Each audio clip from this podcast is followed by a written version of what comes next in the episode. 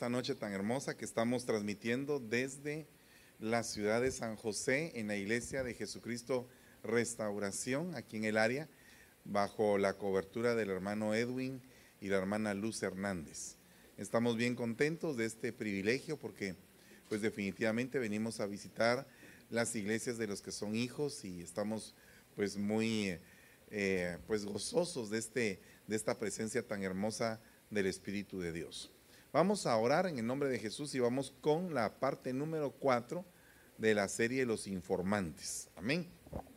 Esto va a ser algo muy especial porque aquí tengo pues precisamente también el, celular abierto para que si en algún momento usted desee enviar alguna pregunta o alguna o tiene alguna duda, pues va a ser una gran bendición poder contestarle. Amén. Bueno, gloria sea al Señor. Padre, en el nombre de Jesús, te damos gracias, te bendecimos en todo tiempo, Señor. Te suplicamos, Padre, que tu palabra sea sazonada, que sea una palabra que se entregue, Señor, con, con el espíritu adecuado, Señor, para que llegue el entendimiento a nuestro corazón, para que se oiga, Señor, eh, tu mensaje y que sea trasladado de una manera poderosa. Te damos gracias por esa unción apostólica, profética, evangelística, pastoral y magistral en el nombre poderoso de Jesús. Amén y amén. Bueno, hermanos, para los que no estaban en el servicio anterior de, discipulado, quiero comentarles de que eh, nos quedamos en el punto donde la información va cambiando en el sentido de que a más confianza, más información. En este sentido, dice el Señor, ya no los llamo siervos, porque el siervo, le voy a parafrasear, tiene poca información, no sabe mucho acerca de su Señor, de lo que Él hace. Pero el amigo sí sabe, porque os he, os he dado a conocer todo lo que he oído de mi Padre. Entonces, imagínense qué grado de información la que tenían los apóstoles que llegaron a, conocer lo que Él, el Padre, les había informado. Entonces yo creo que debido a esto en la iglesia deben de haber eh, pues diferentes eh, personas que manejen diferente tipo de información. Eh, algunas personas deben de manejar poca información puesto que están tiernas dentro de la congregación y por lo tanto pues definitivamente su nivel de madurez puede ser que no les permita pues comprender algunas cosas que pasan. solamente imagínense que en un hospital hay situaciones en las cuales se guardan en una confidencialidad tremenda. Ahora que vimos el desarrollo de esta pandemia, eh, me di cuenta de que había lugares específicos en los hospitales donde tenían a los enfermos que estaban en un grado de gravedad bastante alto y habían otros enfermos en otros niveles y habían otros que no tenían la enfermedad y que por lo tanto estos no tenían un determinado tipo de aislamiento, mientras que otros sí. A este punto también me refiero con respecto a las enfermedades espirituales que se atienden en la iglesia. No, no deben de ser de conocimiento público lo que está padeciendo alguna persona, porque muchas, muchas personas se han sentido lastimadas verdaderamente porque se ministran y lo que se ministran sale a la luz y toda la gente lo comenta, por falta de madurez, por falta de saber manejar la información. Cuando una persona ministra a otra, le están compartiendo la información de un alma, le están compartiendo una vida. Y entonces es bien delicado venir y sacar a luz la información, ¿verdad? Porque eh, están básicamente abusando de lo que esa persona contó en lo íntimo. Entonces, aquí hay, aquí hay varios puntos porque si usted se recuerda, la palabra informar iba ligada mucho a la palabra ginosco, qué significa conocer. O sea que la, la información va ligada mucho al entendimiento, a cómo entiendo yo las cosas.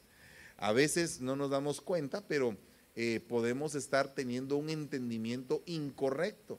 Y entonces cuando recibimos una información, nuestra perspectiva es, pero de, de verdad, incorrecta.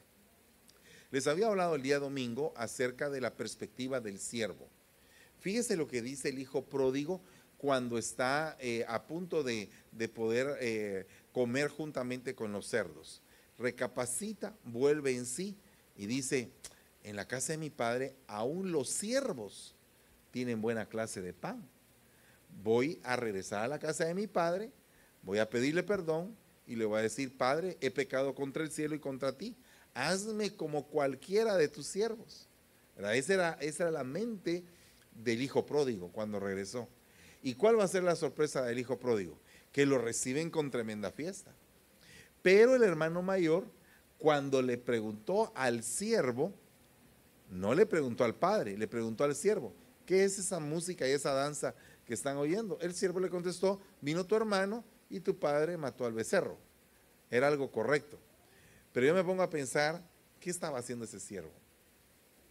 ¿Qué estaba haciendo ese siervo en la casa del padre? Pues me imagino que atendiendo todos los preparativos de la fiesta. Y muchas veces las personas que preparan la fiesta no quieren que les pregunten nada porque están en el oficio.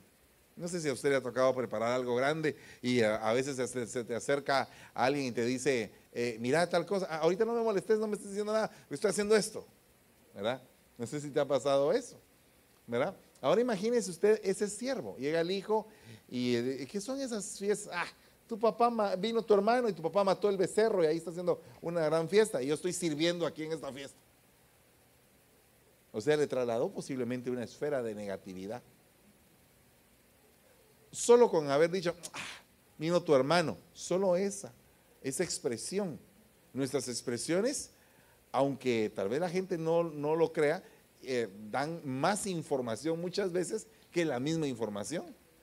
¿Verdad? Una expresión mala, una forma, eh, pues básicamente traslada algo. ¿Se han dado cuenta ustedes que en las campañas presidenciales se habla mucho acerca del lenguaje corporal? O sea que, eh, por ejemplo, han habido personas que dicen que cuando una persona señala mucho y todo, pues posee un carácter muy, muy colérico. Pero cuando una persona habla más como que así, más como que con las manos más abiertas, pues genera un poco de más eh, relax en la gente que está oyendo. E, es lenguaje corporal, es, es una forma de dar una información, ¿verdad? Hay una información musical, que todos tenemos como que una mente para recibir ciertas cosas. Por ejemplo, nuestros hijos tienen una, una codificación diferente en el ámbito musical que nosotros. Nosotros tenemos una diferente a nuestros padres y nuestros abuelos. Por ejemplo, nuestros abuelos les gustaba la música de tríos. Me recuerdo cuando Edwin eh, tocaba música de tríos con la guitarra y todo, de aquellos grandes y preciosos himnos, y los, y los viejitos llorando y siendo tocados. Pero a un joven ahora de unos 11, 13, 14 años, tú le pones un trío y como que, qué raro. ¿Qué, es esa música? ¿Con qué se toca? ¿O, o cómo es la cosa? Porque su código de información para recibir no lo asimila, lo repele, porque es de otra época. Amén. Es bien tremendo, porque cuando uno está haciendo un disco, eh, el arreglista le dice, mira, fíjate que yo quiero este arreglo que queda, y entonces el arreglista dice, ¿Sabes una cosa? Ese arreglo está mero ochentero, le dicen a uno. O, ese arreglo que querés es como de los 70. Eso ya no está ahora vigente. Es este arreglo el que hay que hacer. Para que sea vigente. O sea que la información va aumentando, va mejorando, va evolucionando todo. Y nosotros tenemos que estar eh, bien interesados en esto. Porque fíjese que la palabra informar viene de la palabra griega de lo, que significa aclarar. Sea que una información, en lugar de confundirte, te debe de aclarar las cosas. ¿Verdad? Tan bonito que es eh, California. Tantos rótulos que tiene, ¿verdad? Uno va en el freeway, eh, cruce a la derecha, que póngase por aquí, que stop por acá, que aquí, que allá, ¿verdad? Y uno viene, por ejemplo, yo allá en Guatemala vivía en el barrio de la Ermita allá por la parroquia, no sé aquí si hay alguien de Guatemala, pero por la parroquia, en el Valle de la Ermita, pasaba un tren. Entonces, aquí cuando uno viene aquí a Estados Unidos, baja una pluma, suenan como no sé cuántos pitos, las luces cambian y todo es todo un acontecimiento y pasa el tren, ¿verdad? Allá no. Allá lo que dice es alto, mire y oiga. Y eso es todo. Y si usted no hizo alto, no miró y no oyó, el tren se lo llevó. Porque escasez de información, mucha información. Entonces, a veces damos mucha información. Entonces, la gente con mucha información le es más difícil perderse. Algunas personas piensan, hermano, qué mensaje tan ungido. Pegó de gritos el predicador y no sé cuántos votó. Gloria a Dios, posiblemente fue un mensaje ungido. No lo sé. Pero a veces la gente piensa que un mensaje donde está mucho contenido de palabra, ay hermano, hoy como que, hoy como que estuvo un poco aburrido el mensaje. Pero no se están dando cuenta que el Señor está aclarando más, está abriendo el entendimiento. Porque el Señor predicaba, pero antes, eh, o sea, si analizamos las dos palabras, predicar y enseñar, el Señor en la Biblia enseñaba más que predicaba. Porque quería informarle a la gente, quería darle un panorama de las cosas.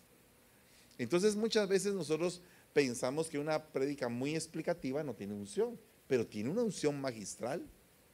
Porque teníamos como que el concepto de que si aparecía un gritón, ah, ese es evangelista. ¿Y por qué es evangelista? Porque grita mucho. Pero eso no es, no es la señal de un evangelista que grite mucho. La señal de un evangelista es que la gente se convierta a Cristo. Puede gritar un montón y no se convierte nadie y puede hablar tranquilo y convertirse un montón. Amén. Entonces tenemos que ir conociendo los ministerios para poder eh, realmente tener la información más correcta. ¿Verdad? Dice, he sido informado, Primera de Corintios 1.11, acerca de ustedes, hermanos míos, por los de Chloe, que hay contiendas entre ustedes. Miren la información que recibió eh, Pablo. Fíjese, dijeron los de Chloe, fíjese apóstol de que los de Corintio, cómo se pelean entre ellos. Es una iglesia de pleitistas. Por si usted no se había dado cuenta, ya habían clavos en la iglesia hace dos mil años. A, veces la gente se asombra y dice, ay hermano, eh, me siento desanimado. ¿Y por qué se siente sin alma? Porque la palabra desanimado es como que te arrancaron el alma. Eh, eh, ¿por, ¿por, qué se siente tan desanimado? Hermano? Es que de las cosas que están pasando en la iglesia pues las cosas que están pasando en la iglesia pasan desde el tiempo de Moisés y aún antes. Y siguen pasando. ¿Y sabe por qué siguen pasando? Pues porque nosotros estamos ahí. Pues claro, por eso siguen pasando. Entonces nosotros tenemos que comprender que dentro de los problemas que pasan dentro de la iglesia, eh, pues nosotros hasta de los problemas recibimos una información. ¿Cuál va a ser tu actitud ante un problema de la iglesia? ¿Cómo te vas a comportar? ¿Te vas a comportar como un niño que vas a pegar de gritos? Eh, ¿Vas a querer salir corriendo? O, vas a ser una persona que va a entender y va a decir, ¿cómo vamos a solucionar esto? ¿Verdad? ¿Qué pasa si estás en una empresa trabajando y suscita un problema? Creo que eres el colaborador número uno. Y dices, yo puedo solucionar ese problema, patrón. Mire, hagamos esto, hagamos esto. Aportas ideas. Pero ¿por qué en la iglesia cuando hay un problema todo el mundo quiere salir corriendo? Pues porque no les pagan. Entre comillas, no les pagan. Y digo entre comillas, porque todos vamos por alcanzar una herencia en los cielos. ¿Verdad? Eh, Pedro dijo, Señor, ¿y nosotros que hemos dejado todo, que vamos a recibir? El Señor les dijo, ustedes van a recibir cien veces más, ya sea presente o eternamente, pero lo van a recibir no se van a quedar sin recompensa, pues. Pero a veces pensamos que lo que importa es lo que ya está cash, el dinero lo que importa. ¿Verdad? Yo no sé cuántos faltaron por el Día de la Madre a la iglesia, donde iban a tener una cita con el Padre. Es, es curioso eso, pero son tendencias. Ah, es el día de la madre, es el día la, del lápiz, es el día del borrador, es el día del no sé qué, todos los días. Ah, entonces siempre hay una razón para celebrar. Pero celebrar qué? Yo no estoy en contra del día de la madre. Yo felicité a mi madrecita, la bendije y le mandé un recuerdito. Gloria a Dios. El punto es que no es eso lo más importante. Es importante, pero lo más importante es tu relación con el Padre. ¿verdad? Entonces, ¿qué es lo que vas a escoger? Si, en tu corazón está escoger ir a celebrar con tu madrecita, amén, gloria a Dios. Pero no hubiera sido mejor celebrar en la tarde y en la mañana recibir el impacto de la palabra de tu padre. O es cuestión de cómo eliges la prioridad. Y así es lo que sacas en tu boca. Si tu corazón está en este mundo y si tu corazón está en las cosas del mundo, pues lógicamente tu dirección y tu información y lo que vas a hablar va a ser en pos de eso. Pero si tú vas en dirección al lugar santísimo, pues tu información va a ser con respecto a eso. Yo he visto muchas cosas, hermano. He visto tantas cosas. Como decía mi pastor hace muchos años, he visto muertos a cargar basura y desnudos con las manos entre la bolsa, decía él. ¿Y qué significa esto? Pues algo muy importante, porque hemos visto muchas cosas que no nos imaginamos que podíamos ver, que no podíamos creerlas que podían existir y que ahora sabemos que existen. Sabemos que hay problemas reales y que son problemas terribles que tal vez nunca en la casa del pastor, en la vida del pastor, han pasado. Tal vez han pasado otros, tal vez han pasado peores. Uno no sabe. ¿Verdad? Pero el punto es que debemos de saber informar. En este caso, los de Chloe le dijeron al apóstol, tú tienes que hacer algo, porque esa iglesia como que hay un montón de rabiosos. Todos se enojan. Y si vinieran ahora a dar un informe de esta iglesia, ¿cuál sería? Y si a mí me dijeran algún hermano, mi hermano, los del hermano Edwin son calidad, fíjese. Buena onda esa iglesia. Bien pilas, bien atinados, trabajan siempre duro, son bien unidos. Wow, dice uno, glorioso. ¿verdad? Vea esto, vea este otro informe. Tal como lo aprendiste de Epafras, nuestro amado consiervo, quien es fiel servidor de Cristo de parte nuestra, el cual también nos informó acerca de vuestro amor en el Espíritu. mire qué informe ese. Informó acerca del amor espiritual que tenían esas personas. Solamente imagínese, ¿cómo puedes tú informar eso? ¿Cómo sería una iglesia donde alguien entra y dice, wow, en esta iglesia hay un verdadero amor? En todo el contexto de la palabra. Ay, mire hermano, fíjese que en esta iglesia no hay amor porque el pastor me regañó. Pero fíjese lo que dice la Biblia. La Biblia dice que son suaves y dulces las heridas del amigo. Y dice que son engañosos los besos del enemigo. O sea que aquí como que hay una ley de contrarios. En lo que parecería que no es amor, es amor.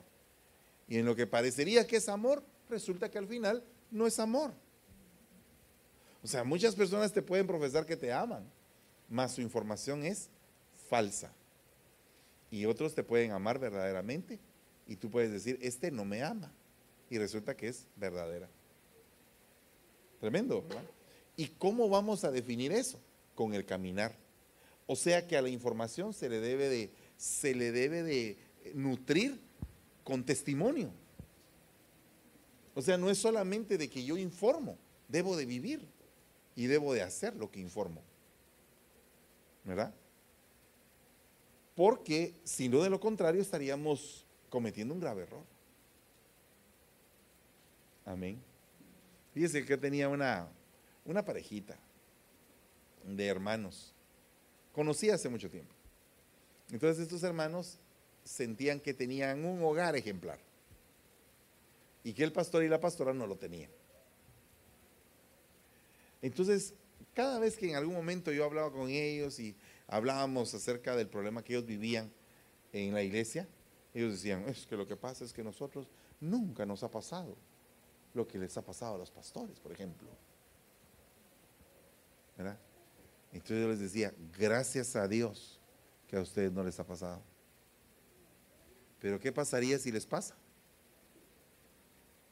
¿Aguantarían? ¿Aguantarían esa prueba? Ay, líbreme Dios, saber si aguantaría. Entonces mejor no hablar. Porque si tú no sabes si puedes aguantar una prueba, mejor no pienses que eres ejemplar. Mejor ora por el que está pasando el problema, sea quien sea. Y dice la Biblia, principalmente si está en autoridad. Porque dice que la Biblia debemos de orar por nuestras autoridades. Ok, oramos por el presidente, pero se nos olvida orar por nuestro pastor. Ah, porque hay que orar por el presidente, hay que orar por la nación, hay que orar. Eh, oremos primero por los pastores, por los que están en una autoridad espiritual. Oremos primero por ellos, porque saber qué tipo de luchas están llevando. Es que hermano, me extraña a mí que el pastor le esté pasando esto. ¿Y qué dice la Biblia acerca de Satanás? ¿No dice la Biblia que Satanás hiere al pastor? ¿Que ataca al pastor? ¿Cuántos quieren aplicar para el oficio de pastor? Es una cosa tremenda. Algo tremendo. Porque la gente piensa que es algo fácil. Mire, le voy a poner un ejemplo un, neurólogo. Hace poco tuvimos la experiencia con la hija del hermano Jorgito, que tuvo un problema que tenía que ser tratado por un cirujano eh, y neurólogo. Y entonces, eh, en el mundo médico conocen los que son buenos y los que son ultra buenos, hermano gente que tiene, que son cirujanos que tienen aseguradas sus manos por 4, 5, 10 millones de dólares. Sus manos, cada mano, valorada en 10 millones de dólares, 5 millones de dólares. Porque si a ellos les pasa algo en las manos, ellos pierden su trabajo.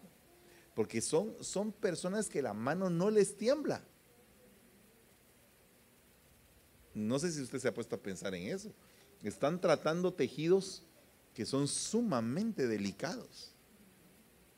Entonces pasan estudiando un montón de años. ¿Verdad? Montones de años. Ah, de cuentas, 20 años de estudio.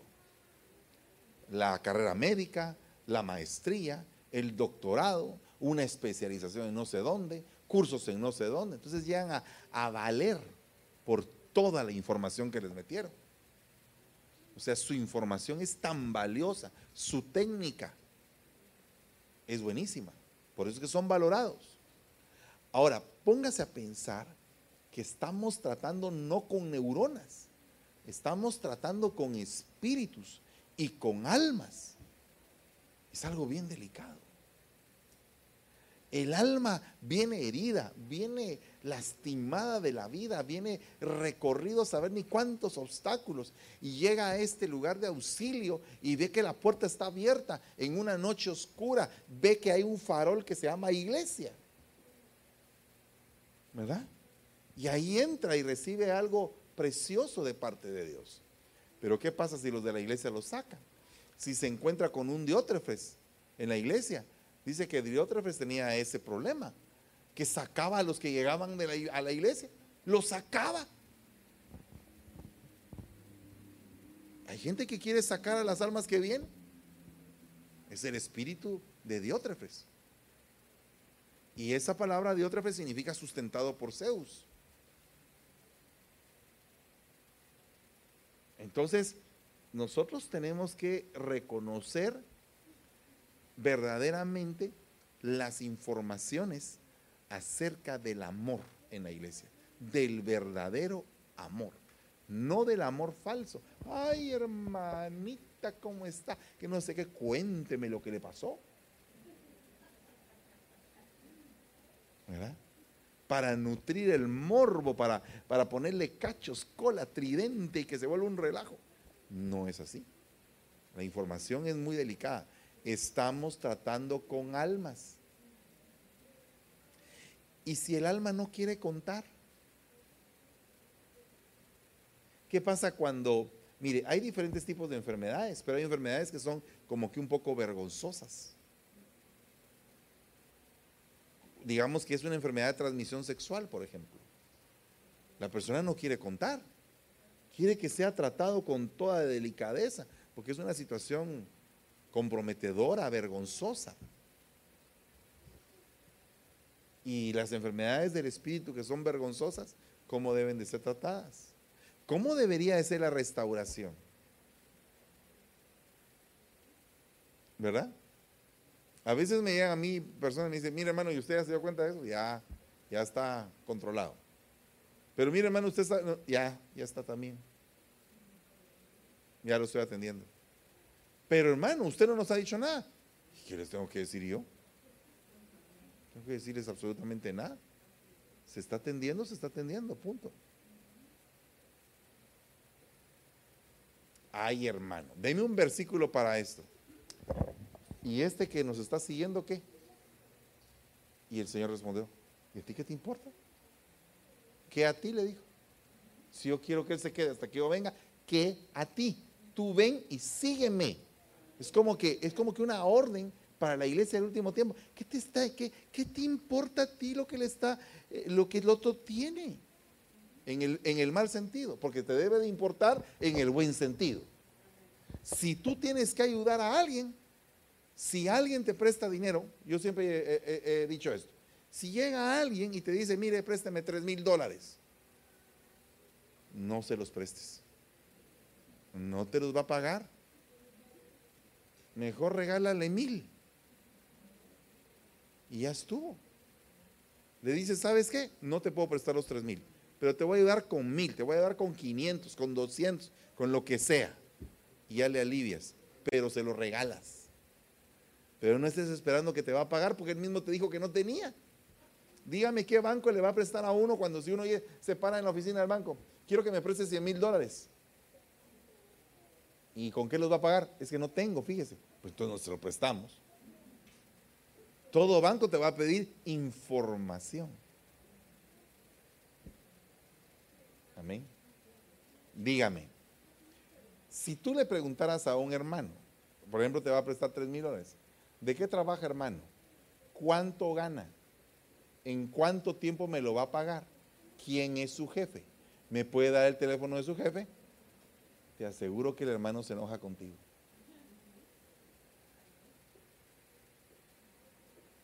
¿O no? Porque hay un mal concepto de lo que es hermandad. Ah, como es mi hermano, me tiene que aguantar. Como es mi hermano, no le voy a pagar. Como es mi hermano, le voy a fallar. Porque es mi hermano. Mi hermano aguanta con todo. Me tiene que aguantar. No es así. Y si tu hermano te presta, pero te está prestando lo de la mitad de su quincena porque le diste compasión y lo dejaste a él sin comer y ahora ya es él sin comer y tú también sin comer y después de todos modos no puedes pagar. Es bien delicado, ¿no cree? Es un juego de información y nosotros no podemos estar de alguna manera eh, trabajando ese mismo ritmo de información con el rebaño. ¿Mm? Ok, sigamos adelante. Dice aquí otro tipo de información, de informar. Esa palabra se dice diafero, diafero, en griego, que significa llevar a través, transportar, llevar aparte, echar de un lado a otro, reportar, informar, superar, ¿verdad? difundir. Dice la palabra, dice Hechos 13:49. Y la palabra del Señor se difundía por toda la región. Se difundía. Miren, ahorita con la pandemia, en lo que unos pastores estaban diciendo, que salir en las redes es del diablo, que no sé qué es del diablo, que todo es del diablo, los que entendimos el valor de que la palabra se difunda, estamos en las redes. dijimos, es el momento de saturar la red. Es el momento de hacer, yo tenía tres servicios entre semana, ahora tengo servicios toda la semana y quiero llenar de palabra toda la red, porque sé que el rebaño corre peligro. Que no vayan a decir después que no se les dio palabra, sino que ahora hay palabra toda hora. Nosotros estamos lunes y martes full desde la mañana hasta la noche. Miércoles, jueves y viernes está la central eh, dando, difundiendo el retiro internacional. En las noches estamos nosotros, aparte de eso, las iglesias que cubrimos cada quien con sus programas y difundiendo la palabra por todos lados. Como diría alguien por ahí, alguien que le tengo mucho cariño me dice, papá, pero es que fíjate que yo en el ojito solo tengo uno que me ve. Y a veces tengo dos. Y un día me alegré porque tenía tres pero no me di cuenta que mis hijos tenían encendido el, iPhone y ellos eran dos de los que me estaban viendo, o sea que siempre me seguía viendo ese mismo uno. Pero yo le dije, mira, tú no sabes si ese uno que te está viendo en el ojito, ese uno va a ser después alguien poderoso en el Señor. No sabes. Mira, conmigo hubo alguien que me discipuló por tres años. Ahí sí que persona a persona se dedicó a, aguantarme todos mis problemas, a soportar mi cabeza dura y todo. Yo digo, ese hombre tiene honra delante de Dios, porque me tuvo paciencia a mí. Y ahora el Señor me ha permitido ser de bendición para otros. Lo que de gracia recibí, de gracia doy. Y digo, ¿será que tendré la misma paciencia que Él? ¿Verdad? Qué, tremendo todo esto. Esto es, esto es algo maravilloso porque tú no sabes que estás difundiendo la palabra y que puede llegar a alguien que tú ni siquiera conoces. ¿Verdad? Yo me he dado cuenta que a veces termino yo de predicar y empiezan ustedes a darle duro. ¿Verdad? Digo yo, wow, digo yo. O sea que la estafeta la cambiamos, termino de predicar y ustedes siguen de frente. ¿Verdad? Y qué lindo sería que hubiera otro, que terminaran ellos y otro de frente. Aquí sigo yo con la estafeta, pero en automático, hermanos. Yo no les dije a ellos, ustedes tienen que salir después de mí. No, en el espíritu. Ellos se ubicaron en un lugar, ahí están. Y ahí están defendiendo la estafeta. Es, todo es en el espíritu. Pero debemos de difundir la palabra. Eso es informar.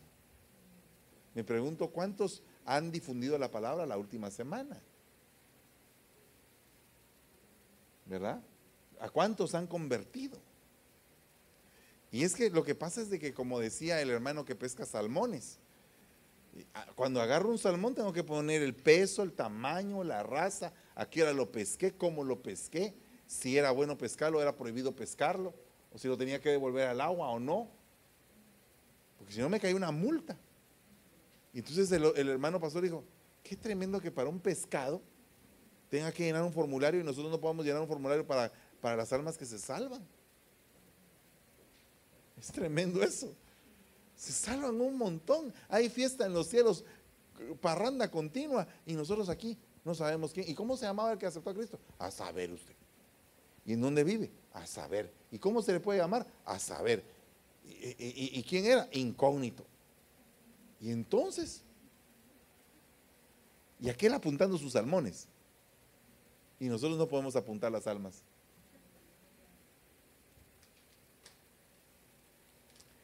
¿Cuántos todavía dicen amén?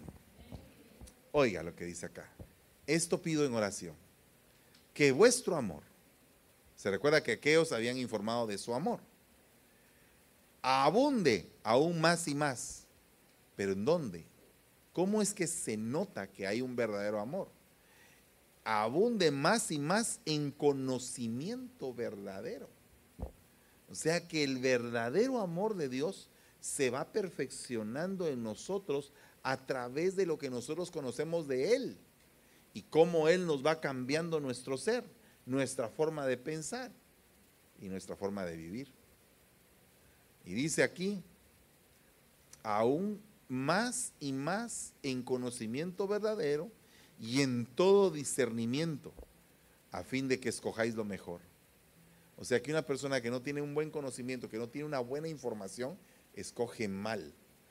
oiga lo que decía el hermano G. Ávila hace muchos años. Decía él, el que anda con la droga se le pega la droga.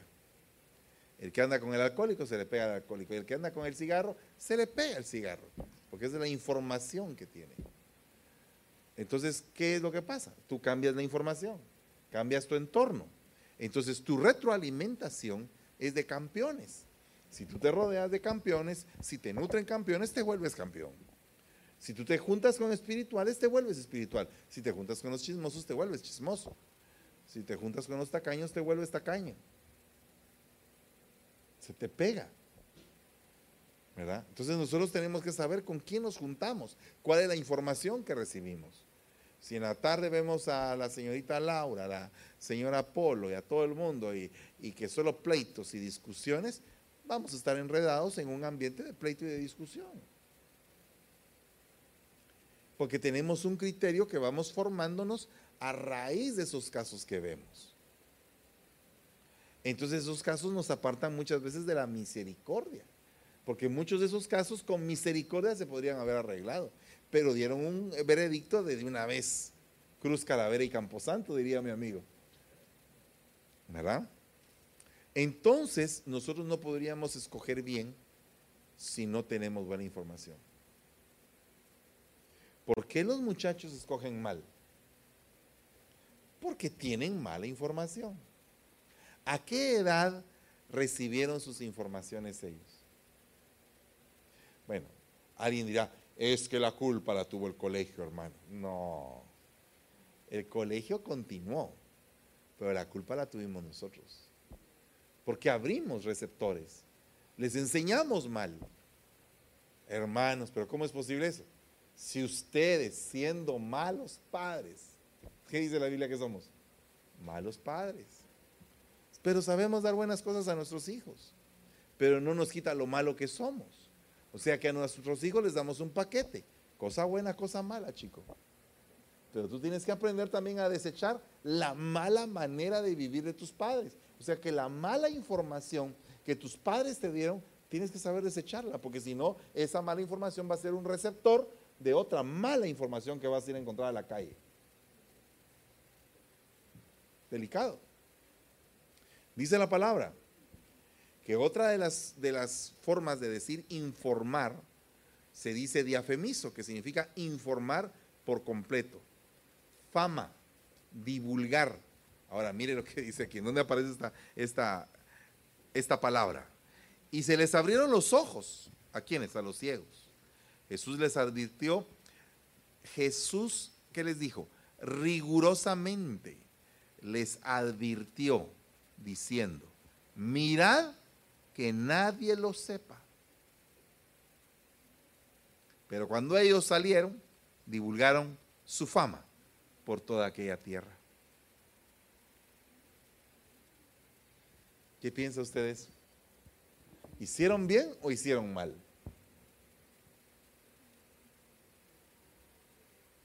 Dígame, ¿qué piensa usted?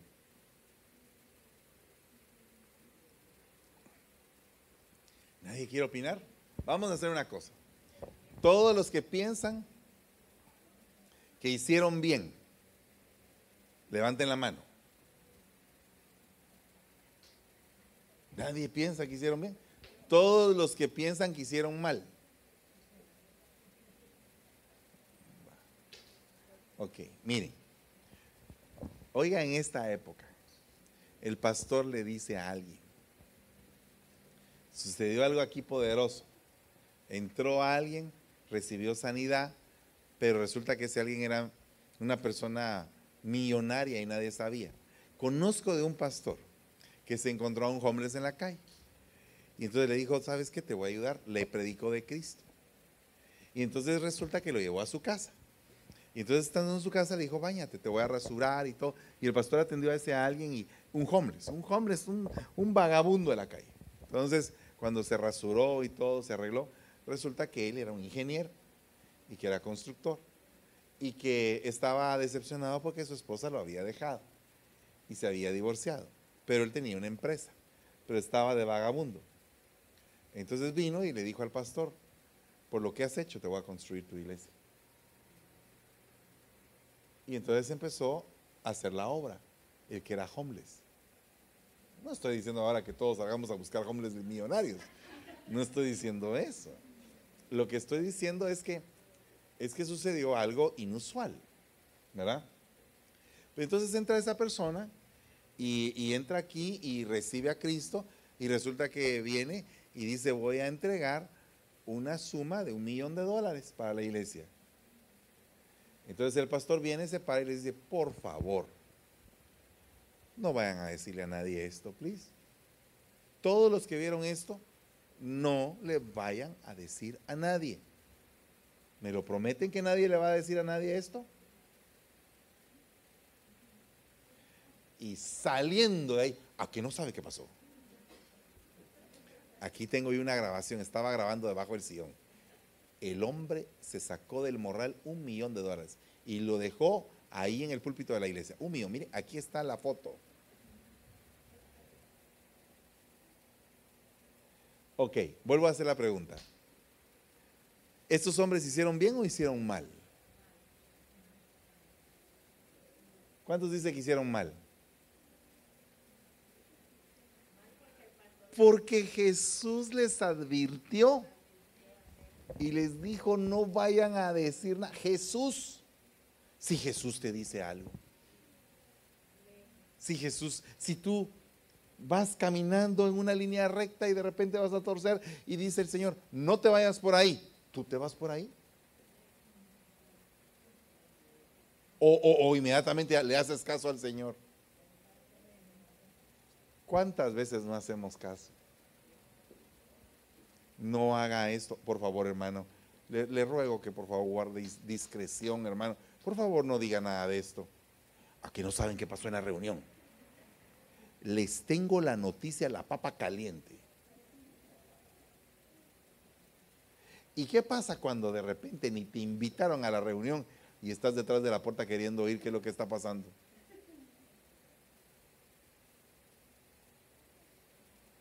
Parece que el pastor está regañando a alguien ahí y está estirando la oreja a ver qué, qué, es, qué, qué agarra.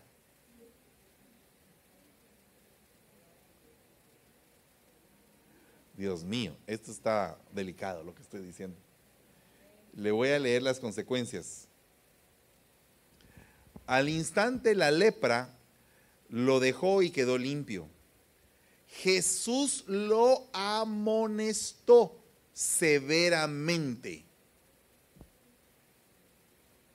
¿Cómo cree usted que Jesús amonesta severamente?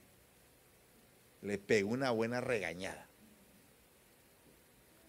lo despidió y le dijo, mira, no digas nada a nadie, sino ve, muéstrate al sacerdote y ofrece por tu limpieza lo que Moisés ordenó para testimonio de ellos. Pero él, en cuanto salió, comenzó a proclamarlo abiertamente y a divulgar el hecho. Tal punto que Jesús ya no podía entrar. A tal punto que Jesús ya no podía entrar. ¿Qué pasó ahí? ¿Qué piensa usted de esta, situación? Que se obstaculizó la obra por culpa de un hablador, de un mal informante.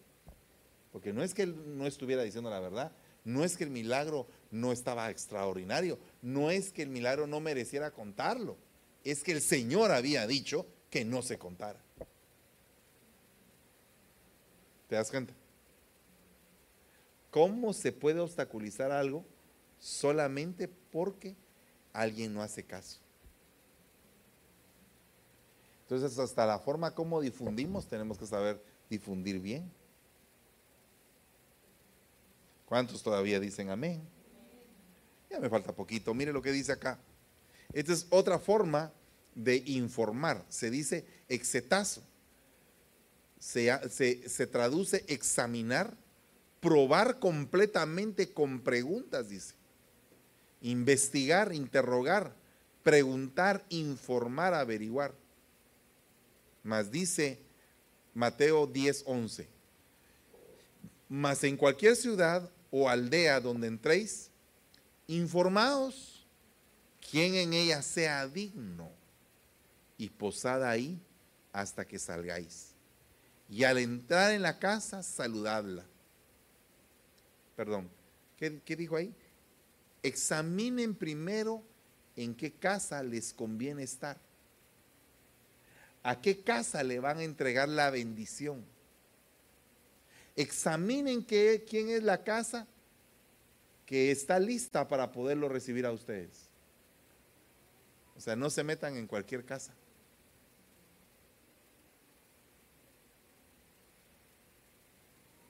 Amén. Hace muchos años soy ya un evangelista. Bien tremendo. Ay Dios. Que llegó a una casa. Y cuando llegó a la casa, la gente de lo, lo, que quería con haberlo invitado era sacarle información. El, el, evangelista lo que hizo fue levantarse y retirarse de esa casa. Porque lo único que quería la gente era aprovechar la amistad cercana con el ministro para ver de qué hablaba el ministro cuando todavía a ellos no habían alcanzado ese privilegio. Qué delicado, ¿verdad? Aquí hay otro punto. Vamos a ver, quiero ver una cosa. Ay, Dios santo, es que esto está, creo que vamos a seguir todavía mañana con el tema, porque ya tres minutos no me alcanza. Catejeo, este es otro. Significa sonar dentro de las orejas también significa endoctrinar, informar, enseñar, catequizar. Dice, me ha parecido también a mí, después de haber investigado con diligencia todas las cosas desde su origen, escribírtelas por orden, oh excelentísimo Teófilo, para que conozcas bien la verdad de las cosas las cuales has, has sido instruido. Entonces acá es bien tremendo porque aquí lo que está diciendo es que Teófilo había sido instruido, pero que lo que Lucas le estaba entregando iba a hacer que, que la instrucción que había recibido Teófilo aumentara y que se perfeccionara esa instrucción en un conocimiento. Entonces, tú puedes saber algo, pero puede haber alguien que te pueda nutrir aún más de eso. Yo no sé si su pastor en algún momento les ha predicado acerca de, los informes. Eso yo no lo sé. Puede ser que les haya predicado de un mensaje parecido en otra, en otra línea. Pero cuando viene otro mensaje, nutre el mensaje anterior. Puede ser que mañana él agarrando este mensaje pueda nutrir aún más. Y entonces para eso se necesita diligencia, amar el orden, amar las almas. Amén. Entonces tenemos que pedirle al Señor misericordia para poder avanzar en ir aumentando nuestro conocimiento con una información correcta, una información que ha sido investigada con diligencia desde su origen, escrita en orden. Fíjese, e, es solamente eso, es un tema. Investigar con diligencia el origen y escribirlo en un orden. Amén. Va, vea este punto y con eso termino.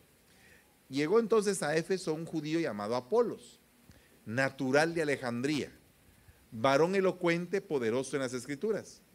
Este había sido instruido en el camino del Señor y siendo de espíritu fervoroso, hablaba y enseñaba diligentemente lo concerniente al Señor, aunque solamente conocía el bautismo de Juan.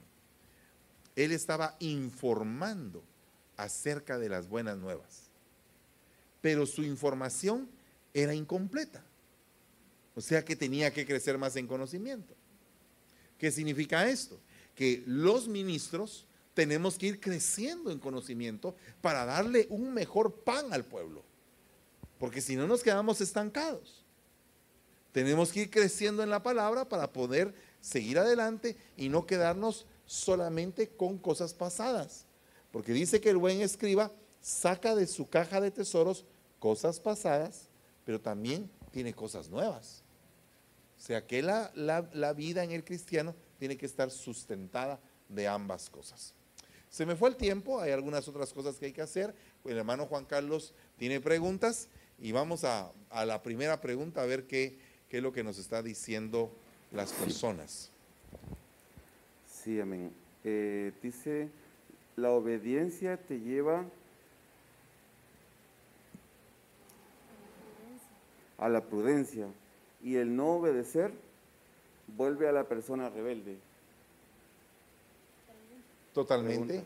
Una persona que no obedece se vuelve rebelde y por lo tanto su información va a ser amparada por un espíritu de rebelión, de rebeldía, de inconformidad. O sea que su corazón no va a hablar rectamente. O sea que si tú ves a un rebelde actuar en contra de la cobertura, es una situación bien compleja, ¿verdad? Eh, uno tiene que saber ser equilibrado, hermano. Porque si tú has crecido, te has sido formado, has, has oído palabra, tú tienes que saber cómo irte comportando, dice la Biblia, cómo te conduces en la iglesia del Señor, que es columna del Dios vivo. ¿Verdad o no? Entonces, tenemos que saber cómo comportarnos aquí. Amén. Em, dice, ¿cuál es la diferencia entre siervo y centinelas? Bueno, de hecho, los centinelas son siervos.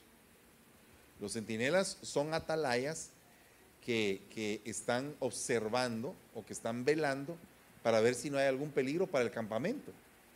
Los centinelas son veladores que están atentos a que no ocurra una desgracia. Entonces, eh, por eso es que dice la palabra, si el centinela, si el atalaya no avisa, no avisa que viene el peligro, pues la sangre de todos los que mueran va a caer sobre la cabeza de ese centinela. Pero si el centinela advierte y el pueblo no hace caso, la sangre va a caer sobre la cabeza del pueblo, porque ellos no hicieron caso. Entonces aquí hay dos tipos de información, el que informa y el que no informa. Puede ser que alguien tenga, qué buena pregunta esa, porque puede ser que alguien tenga alguna información que es de suma, de sumo valor para la iglesia.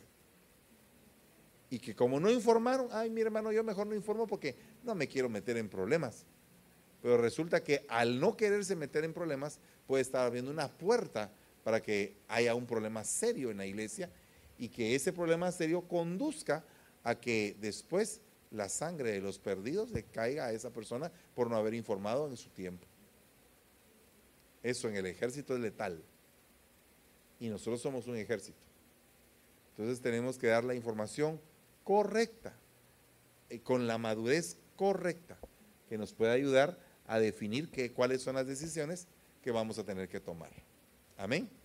Bueno, se nos fue el tiempo, hermanos amados. Los espero primeramente Dios el día de mañana en la escuela profética. Vamos a tener un tema eh, importante que creo que va a ser de edificación para sus vidas. Les recuerdo que el día miércoles vamos a tener noches matrimoniales, el día con mi esposa, el día jueves su devocional, o sea, el devocional de Pastora Debbie Campos, el día viernes vamos a tener la aljaba del salmista, el sábado a las 5 de la tarde nuestro servicio de jóvenes y el día domingo vamos a tener dos servicios en la mañana presenciales a las 9 de la mañana y a las 11.30 de la mañana y dos servicios que van a ser solamente transmitidos, que es el de las 4 de la tarde y el las 6 de la tarde. Así que los esperamos en el nombre de Jesús y les deseamos una muy feliz noche. Nos despedimos desde Iglesia de Jesucristo Restauración, aquí en San José, California con el pastor Edwin Hernández y la pastora Luz Hernández. Que Dios les bendiga.